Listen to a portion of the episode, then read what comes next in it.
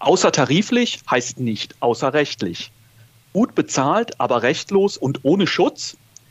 Es gibt viele Mythen zu AT-Beschäftigten. Diese klärt Eva Maria Stoppkotte, Chefredakteurin der Fachzeitschrift Arbeitsrecht im Betrieb, in diesem Podcast auf. Sie ist dazu im Gespräch mit der AT-Expertin Dr. Ludmilla Wolinetz von der IGBCE. Mein Name ist Christoph Herrmann und ich freue mich, dass Sie mit dabei sind bei der aktuellen Ausgabe von AIB Audio, dem Podcast für erfolgreiche Betriebsratsarbeit.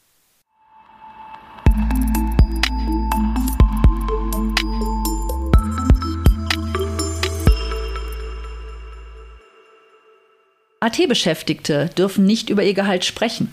Und da sie so gut bezahlt werden, gilt auch das Arbeitszeitgesetz nicht.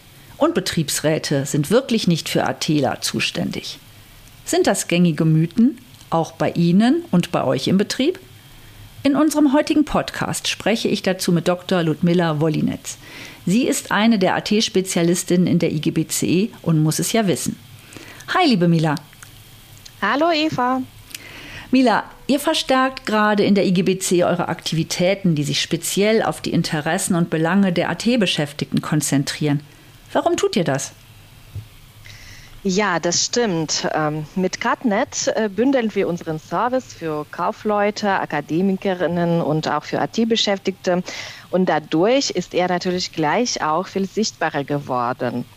Als IGBCE sind wir in diesem Bereich allerdings schon lange aktiv. Äh, Leistungen, Veranstaltungen, Netzwerke für AT, äh, das alles gibt es seit vielen Jahren bei uns und nicht zuletzt auch unsere IGBC-Tarifverträge, die den AT-Status als solchen überhaupt ermöglichen. Du fragst, warum? Mhm. AT-Beschäftigte sind eine wachsende Gruppe. Ihr Anteil ist in den letzten Jahrzehnten insbesondere äh, deutlich gewachsen. Ich habe eine Zeit lang einige Betriebe betreut, in denen der Anteil der AT-Beschäftigten bei über 40 Prozent wow. lag. Früher waren es mal Außendienstlerinnen, Chemikerinnen, auch manchmal Ingenieurinnen, die AT-Verträge hatten. Heute beobachte ich in den Betrieben, dass immer mehr Beschäftigte AT-Arbeitsverträge angeboten bekommen. Teils auch direkt nach dem Studium. Mhm. Also hat es, glaube ich, mit der zunehmenden Akademisierung zu tun. Ich nehme jetzt ein Beispiel Chemie- und Pharmaindustrie. Mhm. Äh, dort hatte VDI Technologiezentrum 2017 Auswertungen gemacht und es hieß, dass äh, wir damals schon 33 äh, bis 41 Prozent der Beschäftigten eben hochqualifizierte Beschäftigte hatten. Mhm. Und viele davon sind ja eben AT. Wenn man verarbeitendes Gewerbe zum Vergleich heranzieht, dort waren es nur 26 Prozent. Mhm. Wow. Ändert sich diese Verteilung der Beschäftigten im Betrieb, entstehen auch zusätzliche Schwerpunkte für Interessenvertretung. Es werden also erstens überhaupt erstmal Aktivitäten erforderlich, und zweitens auch mehr Beteiligung durch AT-Beschäftigten selber. Denn schließlich wollen wir gute, moderne Arbeitsbedingungen gemeinsam etablieren. Es besteht also Handlungsbedarf in unserem Kerngeschäft, in der Tarifpolitik mhm. und auf der Betriebsebene entsprechend äh, bei Betriebsvereinbarungen. Okay, und ähm, äh, mit welchen Sorgen kommen denn die AT-Kolleginnen zu dir und deinen Kolleginnen und Kollegen bei der IGBCE? Wo drückt bei denen der Schuh?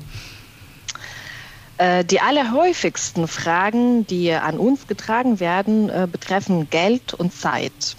Ich fange mit Zeit an. Mhm. Äh, natürlich äh, melden sich oft unsere AT-Mitglieder wegen Arbeitszeit. Der Klassiker ist, ob bei mehr als AT tatsächlich mehr Arbeit mit dem Gehalt abgegolten ist. Ob ich als AT meine Arbeitszeit erfassen muss, besonders bei Vertrauensarbeitszeit, wie ich in den Genuss der Altersfreizeiten komme und so weiter und so fort. Nicht zuletzt werden wir häufig zu den freien Zukunftstagen nach unserem Tarifvertrag moderne Arbeitswelt kontaktiert. Hier ist mein Eindruck, dass auch AT zunehmend mehr freie Zeit für sich, für eigene Belange äh, haben wollen. Mhm. Um jetzt auf das Thema Geld äh, zu kommen, der lukrative Status AT äh, bringt nur dann etwas, wenn die Vergütung stimmt. Klar, die Vergütung ist äh, nicht der einzige Vorteil. flexiblere Arbeitszeiten, manchmal ein Dienstwagen, Karriereperspektiven. Das alles zählt natürlich mit dazu. Was bringt mir aber der AT-Vertrag, wenn das Gehalt auf die Stunde umgerechnet niedriger als der tarifliche Lohn ist? Wir haben hier zunehmend Anfragen zur Überprüfung eben der AT-Vergütung oder Umgruppierung. Mhm. Und ich muss sagen, überraschend oft sehen wir AT-Kolleginnen und Kollegen, bei denen schon arbeitsvertraglich, manchmal auch sogar betrieblich Gehälter vereinbart werden, die im Tarifbereich liegen. Mhm. Da kann aber dann der Betriebsrat doch helfen, oder? Ja, tatsächlich, so ist es, aber auch nur zum Teil. Denn die meisten tariflichen Regelungen, die gelten ja für AT-Beschäftigte definitionsgemäß nicht. Mhm. Und daher liegen hier viele Regelungen in den Händen der Betriebsräte. Sie haben hier auch mehr Mitbestimmungsrechte im Vergleich zum Tarifbereich, insbesondere bei Fragen der Entgeltgestaltung, äh, Grundvergütung, Variablenvergütung und so weiter. Allerdings sehe ich auch äh, hier in manchen, Betriebs, in manchen Betrieben einen Handlungsbedarf dahingehend, dass beispielsweise Neueinstellungen mit zu niedrigen AT-Gehältern zugestimmt wird oder zum Beispiel Stellen, die nach Entgelttarifverträgen einzugruppieren wären, äh, doch als AT eingruppiert werden. Da sehe ich auch äh, Handlungsbedarf. Mhm. Das wäre ja dann auch wieder bei den Betriebsräten, äh, dass sie sich darum kümmern, den Arbeitgeber dazu aufzufordern, dass das so nicht in Ordnung ist, ne? wie sie wie tatsächlich ja. die Atheler da eingruppiert worden sind. Ähm, aber genau, um hier nochmal in die äh, Rechte der Betriebsräte, die ja sehr ausgeweitet sind bei den Athelern, äh, hineinzugrätschen. Ähm, der Betriebsrat kann Betriebsvereinbarungen auch weitreichend äh, mit Arbeitsbedingungen von AT-Beschäftigten ausgestalten bzw. da mitbestimmen. Besonderes Augenmerk ist hier auf die Mitbestimmung bei der Vergütung, ja gerade bei der Vergütung zu richten, die deutlich weiter geht als bei den Tarifbeschäftigten. Du sagtest es ja schon. Betriebsräte haben ein zwingendes Mitbestimmungsrecht bei den Fragen betrieblicher Lohngestaltung nach 87 Absatz 1 Nummer 10 Betriebsverfassungsgesetz, wenn keine tarifliche Regelung besteht. Deshalb hat der Betriebsrat auch ein Initiativrecht für ein AT-Vergütungssystem. Das kann mit umfassen zum Teil Prämien, Zulagen und Zuschläge sowie Provisionen, Umsatz und Gewinnbeteiligung. Und der Betriebsrat bestimmt auch bei der Arbeitszeit mit. Das Recht nach 87 Absatz 1 Nummer 2 Betriebsverfassungsgesetz umfasst alle kollektiven Regelungen hinsichtlich des Beginns, Ende und Dauer der täglichen Arbeitszeit, der Verteilung der Arbeitszeit, Gleitzeit oder auch Vertrauensarbeitszeit. Darunter fallen auch die entsprechenden Regelungen für AT-Beschäftigte. Hält es also der Betriebsrat für erforderlich, für die Arbeitszeiten der AT-Angestellten ein einheitliches Regelungssystem zu schaffen, dann kann er dieses sogar erzwingen. Er hat in sämtlichen Angelegenheiten des 87 Betriebsverfassungsgesetz ein Initiativrecht. Das heißt, er kann von sich aus eine kollektive Regelung verlangen und, falls das nicht gelingt, kann die Einigungsstelle eine bindende Entscheidung herbeiführen. So die Theorie. Aber wie sieht es denn in der Praxis aus? Oftmals ist die praktische Betriebsratsarbeit für AT-Beschäftigte noch viel komplexer, oder Mila? Tatsächlich, äh, das sehe ich auch so. Einerseits geht es äh, dabei für Betriebsratsarbeit um die Themen an sich.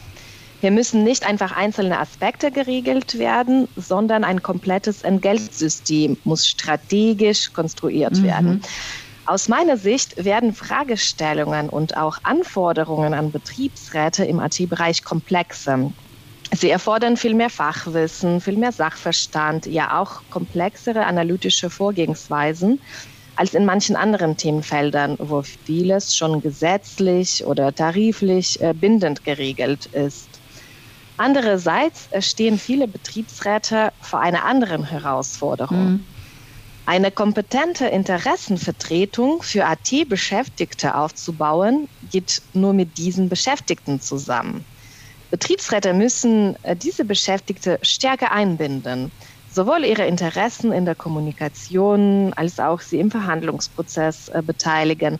Und gerade wegen einem Irrtum, dass die Betriebsräte für AT nicht zuständig wären, sind hier leider auf beiden Seiten häufig zunächst Berührungsängste zu überwinden. Aber es ist für IT-Beschäftigte ohne dieses Grundgerüst und mit dem Grundgerüst meine ich tarifliches Gefüge mit seinen Mindestbedingungen, ergänzende betriebliche Regelungen, die Betriebsräte zur Verfügung stellen. Für AT-Beschäftigte ist es ohne dieses Grundgerüst schwierig, individuell mehr herauszuholen. Mhm. Mhm. Es ist allerdings auch für die Betriebsräte schwierig, ein vernünftiges Entgeltgerüst durchzusetzen, wie dies im Interesse der AT-Beschäftigten ist, ohne dass sie sich aktiv und sichtbar an gewerkschaftliche und Betriebsratstätigkeiten beteiligen. Ich finde, beide bedingen sich hier gegenseitig.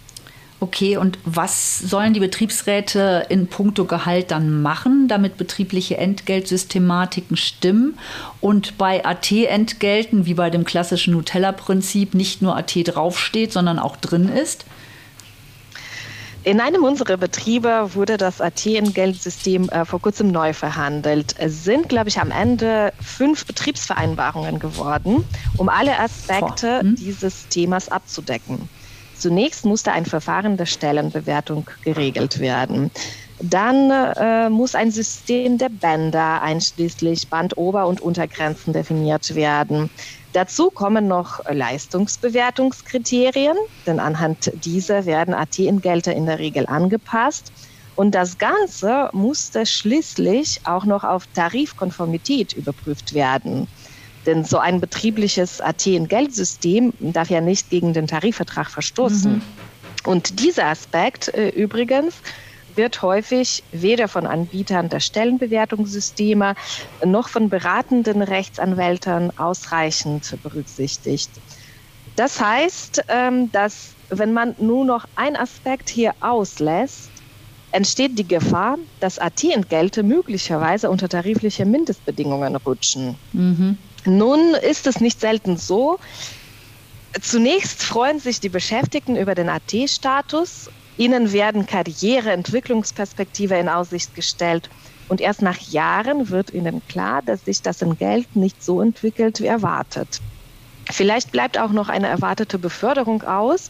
Schließlich können ja nicht alle Top-Führungskräfte werden. Also fragt man sich danach, wie attraktiv denn so ein AT-Vertrag ist, wenn ich schlechter als ein Tarifler stehe. Hm, das stimmt. Und die Top-Führungskräfte müssen ja auch bezahlt werden. Und wer macht am Ende die Arbeit? Das ist immer die Frage. Ähm, AT und Tarif scheinen sich aber auf den ersten Blick ja äh, nichts miteinander zu tun zu haben, also scheinen sich auszuschließen. Ähm, denn das heißt eben, es heißt außertariflich. Ich höre aber von dir jetzt, dass der Tarif tatsächlich auch für die ATler wichtig ist. Inwiefern? Sehr wichtig, Eva, denn es gibt keine gesetzliche Definition, wer ist AT. Mhm. Nur in Tarifverträgen werden solche Abgrenzungskriterien und auch Mindestarbeitsbedingungen definiert. Sprich, ohne T kein AT, ohne Tarifvertrag kein AT-Vertrag. Zudem bauen äh, außertarifliche Vergütungen auf den tariflichen Entgelten auf. Je nach dem jeweiligen Tarifvertrag mhm sind grundsätzlich bessere Arbeitsbedingungen im Allgemeinen oder ein höheres Entgelt, höheres im Sinne, als es die höchste tarifliche Entgeltgruppe mhm. vorsieht. Mhm. Also sind diese Bedingungen mit dem RT-Status verbunden. Insbesondere was allgemeine Arbeitsbedingungen angeht, hier bietet sich der Vergleich aufs Jahr gerechnet. Immer wieder kommen zu mir AT-Beschäftigte oder auch Tarifler, die so einen AT-Vertrag angeboten bekommen die auf den ersten Blick monatlich etwas mehr verdienen. Aber ich rechne das mit ihnen dann immer zusammen durch. Mhm. Berücksichtigt man die längeren Arbeitszeiten sowie den Wegfall der zusätzlichen tariflichen Vorteile, wie zum Beispiel Freistellungen, Jahressonderzahlungen, Urlaubsgeld, tarifliche Altersvorsorge oder auch Zukunftsbetrag, dann wird es schnell deutlich, dass das höhere monatliche Entgelt nicht immer tatsächlich mehr bedeutet. Um das in den Worten von unserem Vorsitzenden Michael Vasiliadis zu sagen, wo Beschäftigte 15 Prozent mehr verdienen, hm. aber 20 Prozent mehr Arbeitszeit äh, leisten, wird Tarifschutz äh, zunehmend wichtiger. Hm, das klingt einleuchtend. Also sind die Tarifverträge sozusagen ein notwendiges Fundament. Äh, AT-Arbeitsbedingungen bauen eben darauf auf und können denn auch in Tarifverträgen einzelne Leistungen für AT-Beschäftigte geregelt werden. Geht das? Ja, sicher. Auch hier entwickelt sich einiges in letzter Zeit. Unsere neuen Tarifabschlüsse zeigen, dass äh, zunehmend mehr Leistungen auch für Akademikerinnen und AT auch tariflich geregelt werden mhm. können. Von der tariflichen Pflegezusatzversicherung in der Chemie äh, können zum Beispiel auch AT und sogar leitende Angestellte im Sinne des Betriebsverfassungsgesetzes profitieren, sofern eine entsprechende Betriebsvereinbarung vorliegt. Ein anderes Beispiel. In manchen unseren Betrieben äh, wurden nach dem Abschluss vom erwähnten Tarifvertrag Moderne Arbeitswelt Regelungen ausgehandelt, von Betriebsräten in dem Fall, die die zusätzlichen fünf Freistellungstage auch für ATF mhm, ermöglichen. In den anderen Betrieben wiederum äh, wurden die Regelungen zur zusätzlichen Altersvorsorge auch auf AT ausgeweitet. Aber natürlich gilt auch hier der Grundsatz unseres gewerkschaftlichen Handelns, dass kollektiver Verhandlungserfolg erst durch einen hohen Organisationsgrad erreicht wird. Darum ist die Mitgliedschaft auch von AT-Beschäftigten in der Gewerkschaft so wichtig. Hm, das ist natürlich auch wichtig, um, damit ihr wisst, welchen Auftrag geben euch die ATler. So ähnlich wie auch der Betriebsrat von ja. denen, wenn die gut ins Gespräch kommen, äh, einen Auftrag erhält. Und ich höre daraus, ähm, dass Betriebsräte auch über die Tarifpolitik hinaus zunehmend mehr vor Ort ergänzend regeln können. Ne? Du hast das ja eben erwähnt, die haben da fünf Freistellungstage draus gemacht für die AT-Beschäftigten, die ja eigentlich für die nicht geregelt gewesen sind, aber die haben es gemacht dann, ne? weil auch eure Tarifverträge das mhm. ermöglichen.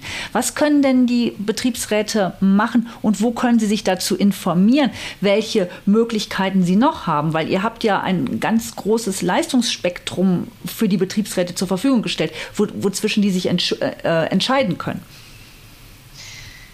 Gerade weil die Themen ziemlich komplex äh, sind, ähm, reicht es nicht, nur Schulungen oder Seminare zur Verfügung mhm. zu stellen, sondern, und hier legen wir besonderen Wert, wir unterstützen unsere IGBCE-Betriebsräte vor allem mit der strategischen Beratung vor Ort. Durch Gewerkschaftssekretäre in den Bezirken, Fachsekretäre und Sekretärinnen für Demografie und gute Arbeit in den Landesbezirken. Ja, schließlich auch durch uns, durch äh, Fachsekretäre in der Hauptverwaltung. Zusammen mit Betriebsräten begleiten wir also derartige Verhandlungen, zum Beispiel zu Themen AT-Vergütungssystem, mobile Arbeit, Vertrauensarbeitszeit, und so können auch Betriebsräte von unserer Branchenexpertise und Insiderwissen profitieren und wir als IGBCI wiederum von betrieblichen Herausforderungen lernen. Mhm. So haben wir zusammen den Blick über Betriebe, über Branchen hinaus. Was noch sehr wichtig ist, über betriebliche Kartennet-Veranstaltungen unterstützen wir Betriebsräte und auch Vertrauensleute äh, dabei, mehr AT-Beschäftigte zu erreichen, vor allem Berührungsängste bei diesen Beschäftigten abzubauen, sie zur Beteiligung zu motivieren. Nur im ständigen Dialog mit AT-Beschäftigten kriegen wir die vorhin erwähnten Berührungsängste überwunden und bauen Vertrauen auf. Mhm. Ich erinnere mich da an ein ganz tolles Event, das von der IGBCE Köln-Bonn und dem Betriebsrat von Lanxess für die AT-Beschäftigten stattgefunden hat.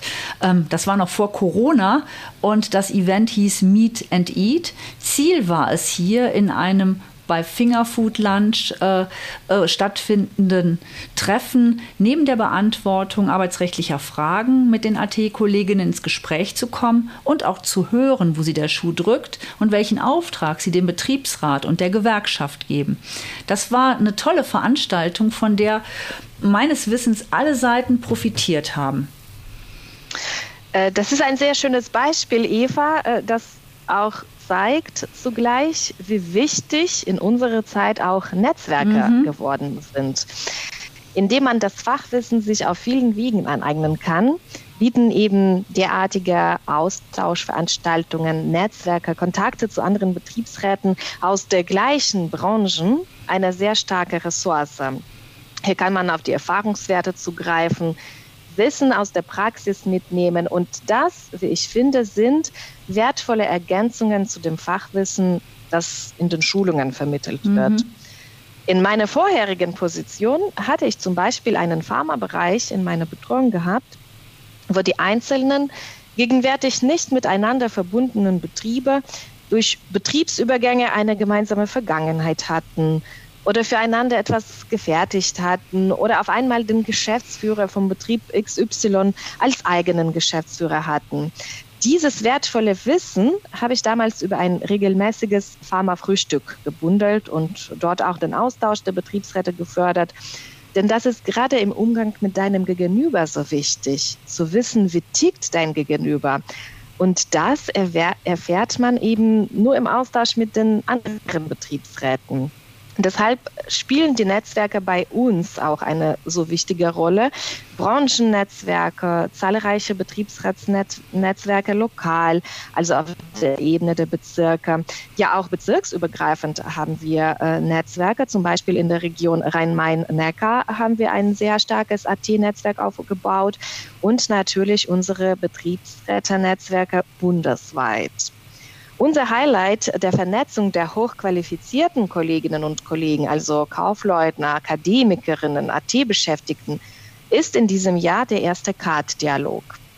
Dort kommen Mitglieder, Betriebsräte und Vertrauensleute zusammen, in diesem Fall natürlich virtuell, mhm. um Schwerpunktthemen im CARD-Bereich zu diskutieren, Impulse, Energie mitzunehmen und wir als IGBC wollen natürlich auch für uns Impulse und Energie mitnehmen, um mehr gemeinsam zu bewegen. Hm. Wo können denn interessierte Betriebsräte erfahren, wann dieses Event stattfindet und sich da virtuell anmelden? Äh, auf Kartnet und in unserem äh, Karten-Newsletter, weil es äh, regelmäßig veröffentlicht wird. Dort werden all diese Informationen veröffentlicht. Okay. Eine Frage musst du mir noch gestatten, Mila, zum Ende. Oft ist es ja in den AT-Arbeitsverträgen geregelt, dass die ATler sich verschwiegen verhalten gegen äh, über dem Ausspruch, also der, der Information über ihr Gehalt. Also selbst der Betriebsrat darf das denn nicht wissen. Ähm, oder es sind tatsächlich Regelungen enthalten, dass Mehrarbeit mit dem Gehalt abgegolten ist. Was würdest du in einem solchen Fall den Beschäftigten empfehlen? Wie sollen die da vorgehen? Diesen Beschäftigten würde ich empfehlen, unsere Rechtsberatung und, äh, wenn dann später notwendig, auch unseren Rechtsschutz in Anspruch zu nehmen. Denn das ist ein Teil der Mitgliederleistungen. Mhm. Und darum können sich Kolleginnen und Kollegen immer individualrechtlich, im Arbeitsrecht, übrigens auch im Sozialrecht beraten lassen. Und gerade bevor man einen neuen Arbeitsvertrag unterschreibt oder auch einen Aufhebungsvertrag, kommt ja auch in der mhm. Praxis vor, Bevor man derartige Unterlagen unterschreibt, finde ich, man muss sich ja von einem Experten, von einer Expertin äh, beraten lassen. Auch können hier in diesem Rahmen derartige Verschwiegenheitsklauseln, wie du die schon erwähnt mhm. hast, Mehrarbeitsklauseln überprüft werden, Arbeitszeugnisse, Auswirkungen der Abfindungen und so weiter und so fort. Und besonders bei den Einstiegsbedingungen kriegen Kolleginnen und Kollegen sehr gute Beratung bei uns bei der Gewerkschaft und da empfehle ich immer, bevor man in so einem Bewerbe, Bewerbungsgespräch geht, ähm, dann empfehle ich immer einen Anruf bei der Gewerkschaft. Das ist super und ist sicher ein ganz erfolgsbringender Tipp. Ganz, ganz herzlichen Dank, liebe Mila, für dieses tolle Interview. Danke dir, Eva.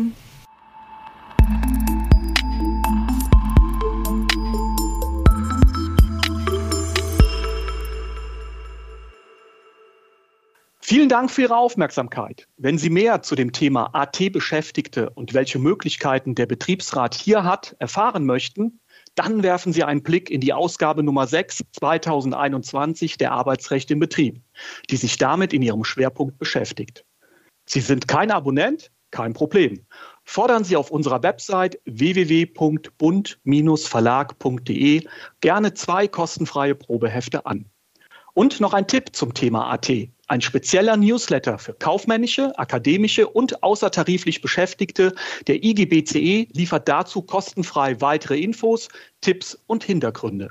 Sie finden ihn unter www.kaat.net slash newsletter. Die aktuelle Ausgabe steht seit dem 18. Mai zum Download bereit. Wenn Sie unseren Podcast gut finden, dann liken Sie ihn, teilen Sie ihn, empfehlen Sie uns gerne weiter. Und wenn Sie eine Idee für ein Podcast-Thema haben, dann nichts wie raus damit an podcast.aib-web.de. Das war's für heute bei AIB Audio, dem Podcast für erfolgreiche Betriebsratsarbeit. Bis bald.